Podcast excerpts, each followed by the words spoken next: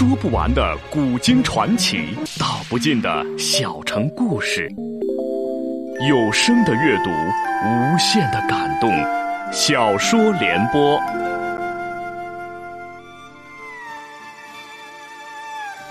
三国末年，司马氏把持魏国朝政，不惜私养死士，以暴力暗杀政敌。浑浊的世道，让名动天下的竹林七贤也难独善其身，深深卷入其中。请听吴畏撰写的《中国古代大案探奇录之竹林七贤》，由时代播讲。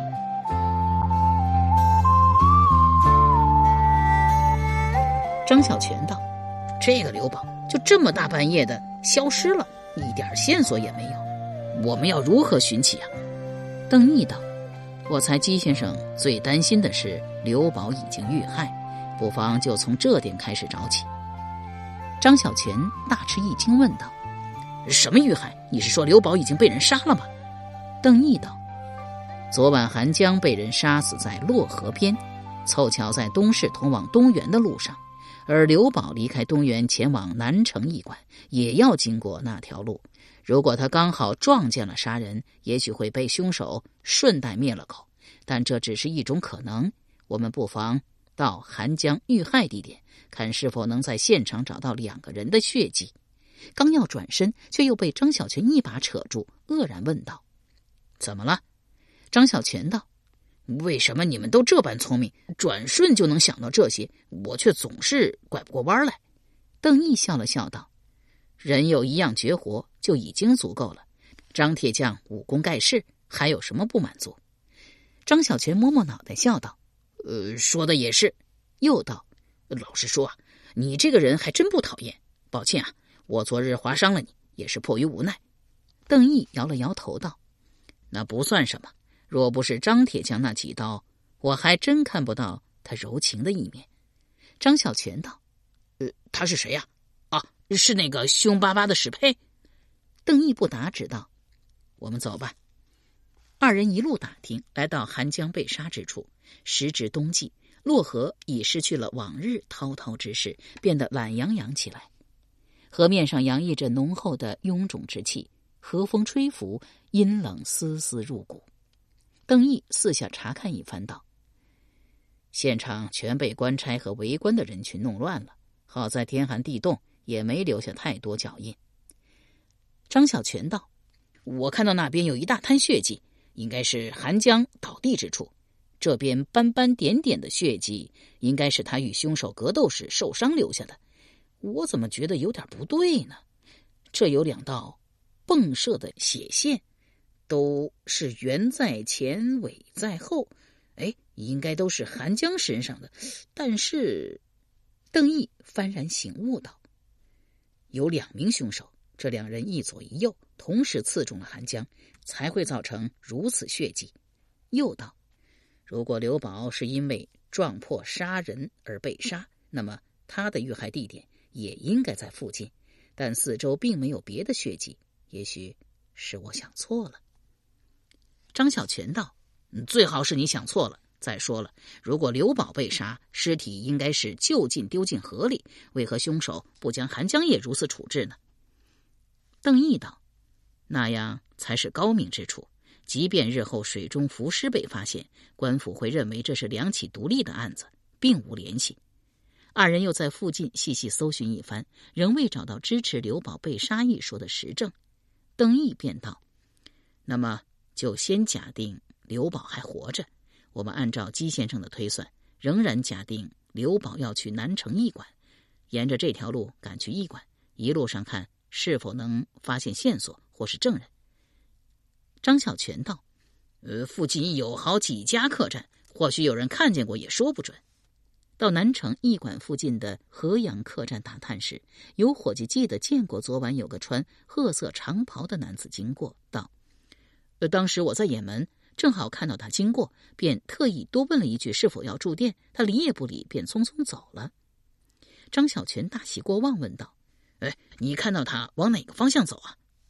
伙计道：“往西去了呀。”又道：“大半夜的也不住店，脚下还如此匆匆，多半呢是去驿馆了。”张小泉道了谢，出来与邓毅商议道：“吉先生说刘宝那身褐色长袍很是显眼，伙计看到的必是刘宝无疑。这里距驿馆不足一里，驿馆的人却说没有见过他，那么必然是半途出了事。”邓毅道：“刘宝半夜出门，必有急事，或许有人有心阻止他与吴刚会面，但这其中尚有疑问。刘宝是临时起意出门，连嵇康都未知会。按照常理推测，他必然是想到了什么要紧事，必须得尽快赶到驿馆告诉吴刚。姑且被阻止刘宝的人为某甲。刘宝深夜赶往驿馆，只是随机事件。”某甲不可能事先预料到，就算他一直在东园外监视，发现了刘宝出门，但为何不早下手，而是要等到刘宝快到驿馆时呢？这一节显然说不通。那么，最可能的是某甲在驿馆外监视，发现刘宝深夜到来，于是上前阻拦、绑架或是杀害了刘宝。二人便将驿馆附近细细搜过一遍，未发现血迹等可疑物证。张小泉略略松了口气，道：“看来刘宝人没死，只是被绑走了。”邓毅道：“这里离驿馆很近，事情发生时又是半夜，驿馆日夜有异族值守，说不定当值异族听到了什么，于是赶来驿馆打听。异族很是不耐烦道：‘我们南城驿馆是游驿，日夜有人进出，自家的动静就已经够多了，哪里还会管外面的？’”邓毅问道：“那么昨晚可有外人进出过驿馆？”异族道：“这里是官家驿馆，除了异族，住的都是外地来京公干的官吏，都是外人，日夜都有人进进出出，我哪能人人记得？”邓毅便从怀中摸出一颗金珠，递了过去，道：“劳烦义军再好好想想，昨晚可有什么可疑的事？”那异族名叫金钟，接了金珠，掂了一掂。确认是真货，立即换了脸色，笑道：“啊，你别说，昨晚还真有些怪事。有个穿褐色长袍的古怪男子来找吴长史。”张小泉大为意外，忙问道：“你肯定那男子穿着褐色长袍？”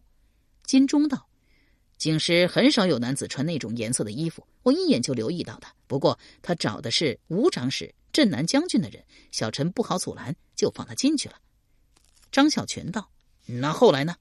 金钟道：“后来又有一名男子也要找吴长史，小陈也让他进去了。”张小泉又追问道：“后来呢？”金钟道：“后来他二人就前后脚的走了呀。”邓毅忙问道：“谁前谁后？”金钟道：“呃，后来的那男子先行离开，过了一会儿，穿褐色长袍的男子也离开了。”邓毅听说，便与张小泉入来驿馆求见吴刚。吴刚本来不肯相见，听说来者是受嵇康委托寻找刘宝下落的，只得命人引进来。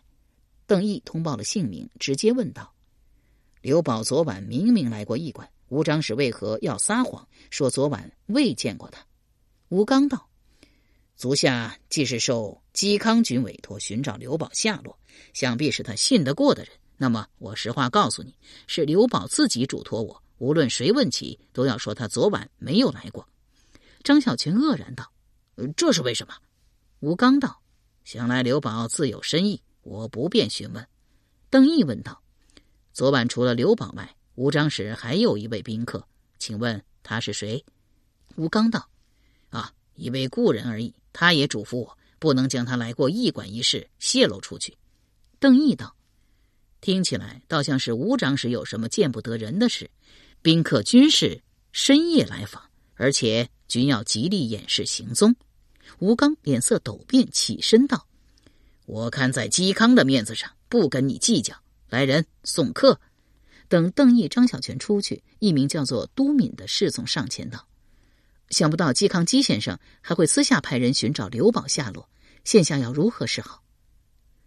吴刚思忖片刻道：“你派人盯着刚才那两人，有什么动静？”立即回报，都明应命去了。不出一刻，便又返回来禀报道：那两人出驿馆后，便争吵了起来，叫张小泉的走了，那个叫邓毅的留了下来，还跟异族说了些什么。臣适才盘问过那名叫金钟的异族，他本来不愿意说，臣给了他一些银钱，他便老实的坦白了，说邓毅让他暗中监视张氏。吴刚皱眉道：“监视我做什么？”都明道：“金钟说邓毅想知道张氏的一举一动。”吴刚道：“这个邓毅还真是个麻烦精，他是如何怀疑到我身上的？”都明道：“既是嵇康嵇先生托付的人，想必很有些能耐。邓毅人应该还在附近，是不是要臣带人？”吴刚摆手道：“先不着急，等入夜吧。你再多给那一族一些金银，让他敷衍邓毅一番，设法将其稳住。”邓毅一直留在驿馆附近，不敢轻易离开。夜幕降临时，寒气愈发深重。他虽然身子强健，但一天未进饮食，不免有饥寒交加之感，不由自主的拉了拉衣领。忽听到有人轻声喊道：“邓军，你人还在吗？”正是一族金钟的声音。邓毅忙从暗处闪出，上前问道：“是不是吴刚有所行动？”金钟道：“不是，吴长史正在房中饮酒呢。我想邓军。”应该没吃饭，给你拿了几块胡饼，你呀先将就着充饥吧。胡饼即是烤饼，因学自胡人，故又称胡饼。自汉末以来，在中原十分流行。胡饼入手，尚有温热之气。邓毅大喜，忙道了谢。金钟又道：“啊，外头冷，邓军要不然到驿馆找个地方避避寒气。”邓毅道：“不必了，我就等在这里。义军请先回去，有事的话再来这里找我。”几块胡饼下肚，身子明显的暖和舒服多了。邓毅刚想找个避风之处，忽觉得脚下发软，忙扶住墙根，再提气势，竟是全身酸软，没有半分力气。恰在此时，几名大汉走了过来，为首者正是之前见过的吴刚侍从都明。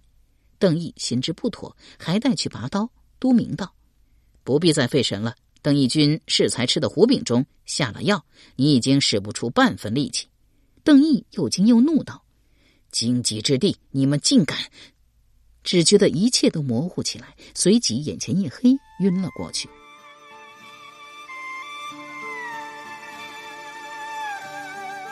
由时代播讲的吴畏撰写的《中国古代大案探奇录·竹林七贤》正在播出。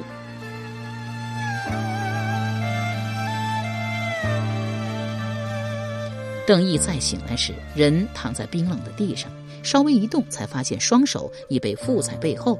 看守见邓毅醒来，便将他提起来，拖到堂中跪下。堂上坐着一人，正是镇南将军长史吴刚。邓毅道：“吴长史是朝廷官员，竟然在天子脚下绑人，眼里可还有王法吗？”话音刚落，背上便重重吃了一记，火辣辣作疼，却是。都明手持金杖站在后面抽打了他一下。吴刚道：“你居然还知道王法？你一介平民百姓，暗中买通一族，监视朝廷官吏，又是为什么？”邓毅道：“还能为什么？我怀疑吴长史跟刘宝失踪一案有关。”吴刚道：“我跟刘宝是朋友，你为何会怀疑我？”邓毅道：“不为什么，就是觉得吴长史可疑。”都明见他不肯吐实，便又举杖抽打了几下。吴刚道：“跟你一起来的张小泉呢？”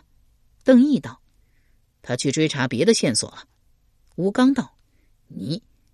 邓毅道：“吴长史是想问我有没有将我对你的怀疑告诉张小泉是吧？我倒是有些后悔没告诉他呢。”吴刚道：“这么说，嵇康也还不知道你来了驿馆调查。”邓毅反问道：“吴长史是希望姬先生知道，还是不希望他知道？”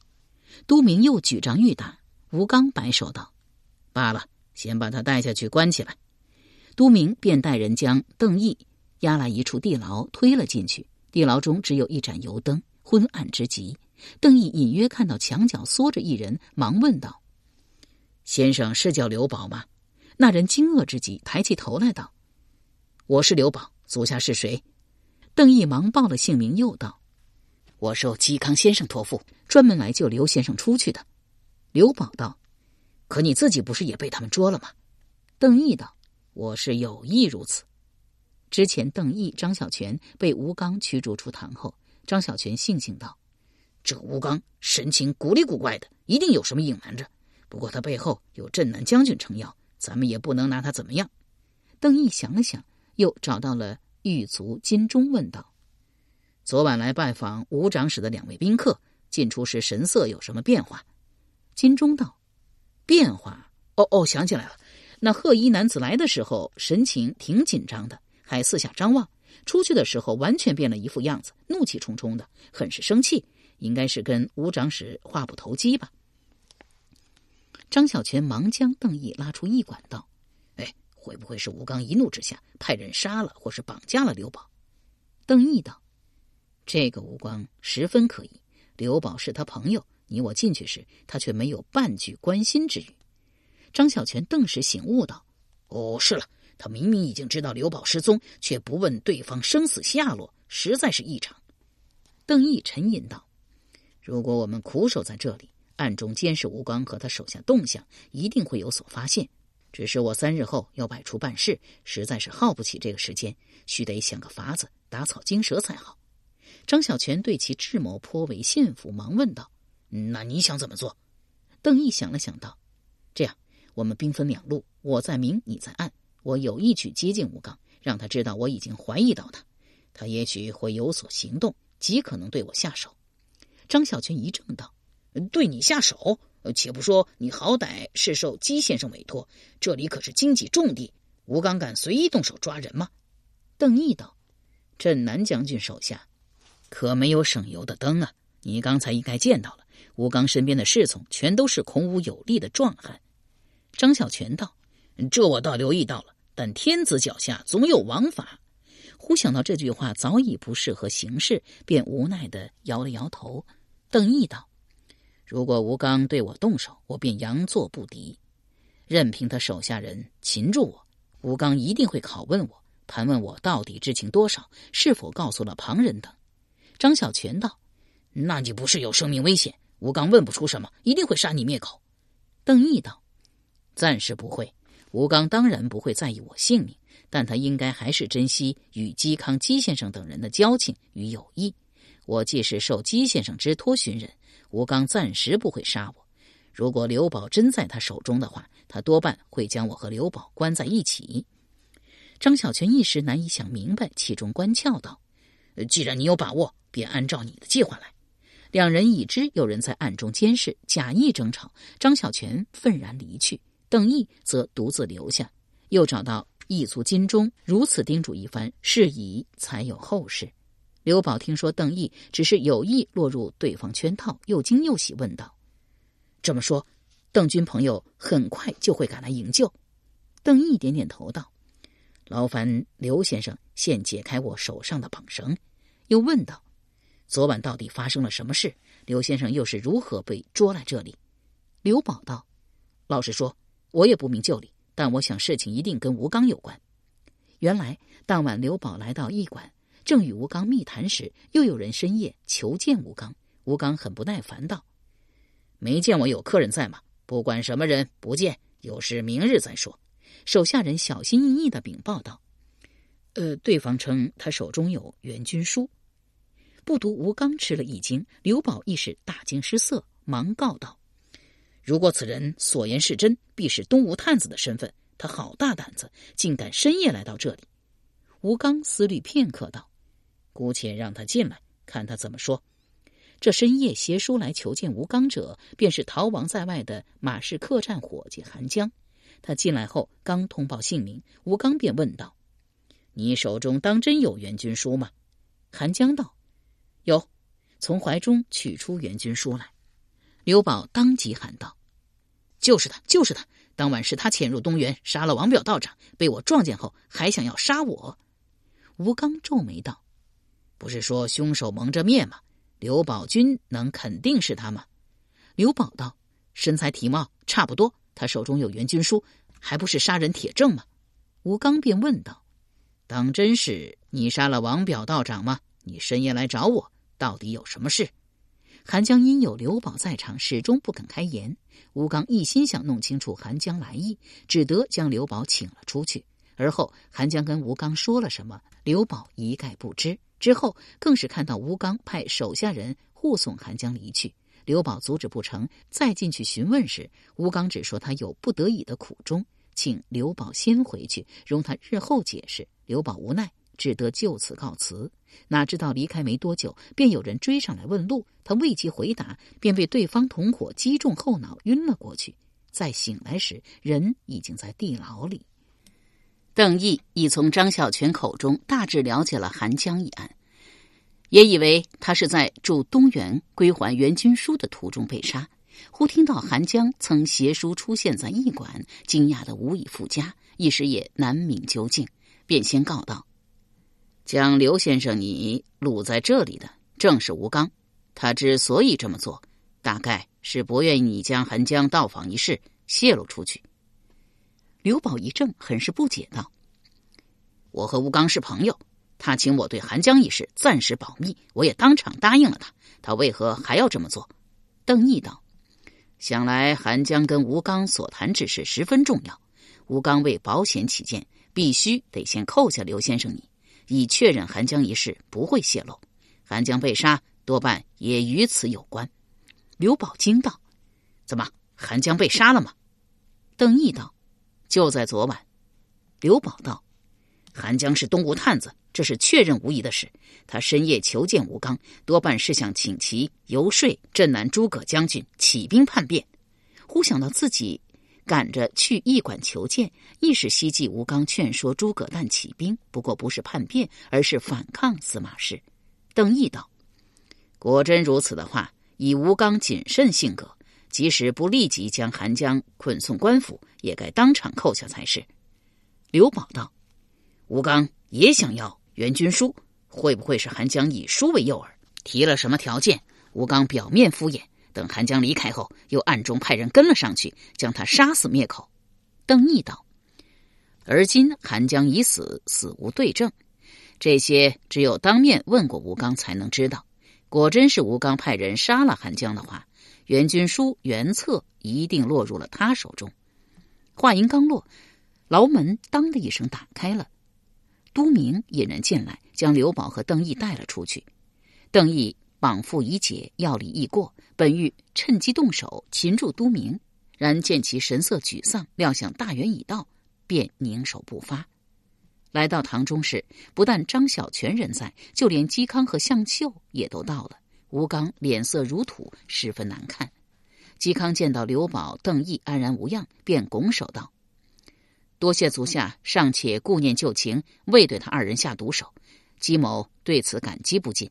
但自此之后，姬某与足下不再是朋友，希望足下多多自爱。上前挽了刘宝之手，昂然走了出去。吴刚举手欲拦，嘴唇蠕动了几下，始终没有说出话来。倒是一向沉默寡言的向秀走到吴刚面前，行了一礼，道：“抱歉。”吴刚茫然道。向军有什么可抱歉的？向秀道：“实在抱歉。”不再多言，转身去追嵇康。张小泉将刀递给邓毅道：“这是吴长史手下还回来的。”又见邓毅并无离开之意，跺脚道：“你怎么还不走？还等着派手下人拷问你吗？”邓毅道：“我答应了刘玲刘先生，要为他寻回援军书，事情还没有做完，怎能就此离开？”又道。吴长史，援军书本非你之物，理该物归原主。你这就请交出来吧。今日之事，我会全当没有发生过。吴刚道：“如果邓军所提援军书是指韩江手中的原册，他并没有给我。目下我手中所有的援军书是东原主人吕安亲自送来的手抄本。莫非邓军想替刘灵军锁回去不成？”邓毅道：“吴长史手中的援军书手抄本。”今日方才拿到。昨晚韩江带着原册上门时，你手中还没有这册书。原册诱惑之大，可想而知。韩江既知吴长史想要援军书，便投你所好，携原册登门拜访。按照常理，既然是敲门砖，哪有不为主人留下的道理？吴刚道：“实话告诉邓军，韩江昨晚求见，只是拿援军书做诱饵，根本没有留下书册的意思。”交谈了一番后，他说有重要人物发了话，必须得将援军书还给刘玲，所以他要赶去东原还书。张小泉道：“但你心中仍然想要得到援军书，所以派人跟踪韩江，途中将他杀死，抢回了书册。吴刚很是恼怒道：“我为何要杀韩江？我又怎么敢杀他？他手中握有我把柄，在得到诸葛将军回复前，我万万不敢对他下手。”张小泉吃了一惊，问道：“怎么，韩江手里握有你的把柄？不应该是镇南将军的把柄？”吴刚道：“不然你以为呢？韩江是东吴探子，正因命案，被官府通缉追捕。他没有把握的话。”敢堂而皇之地出现在我这个朝廷官员的面前吗？由时代播讲的无畏系列小说竹林七贤今天就播送到这里请明天继续收听。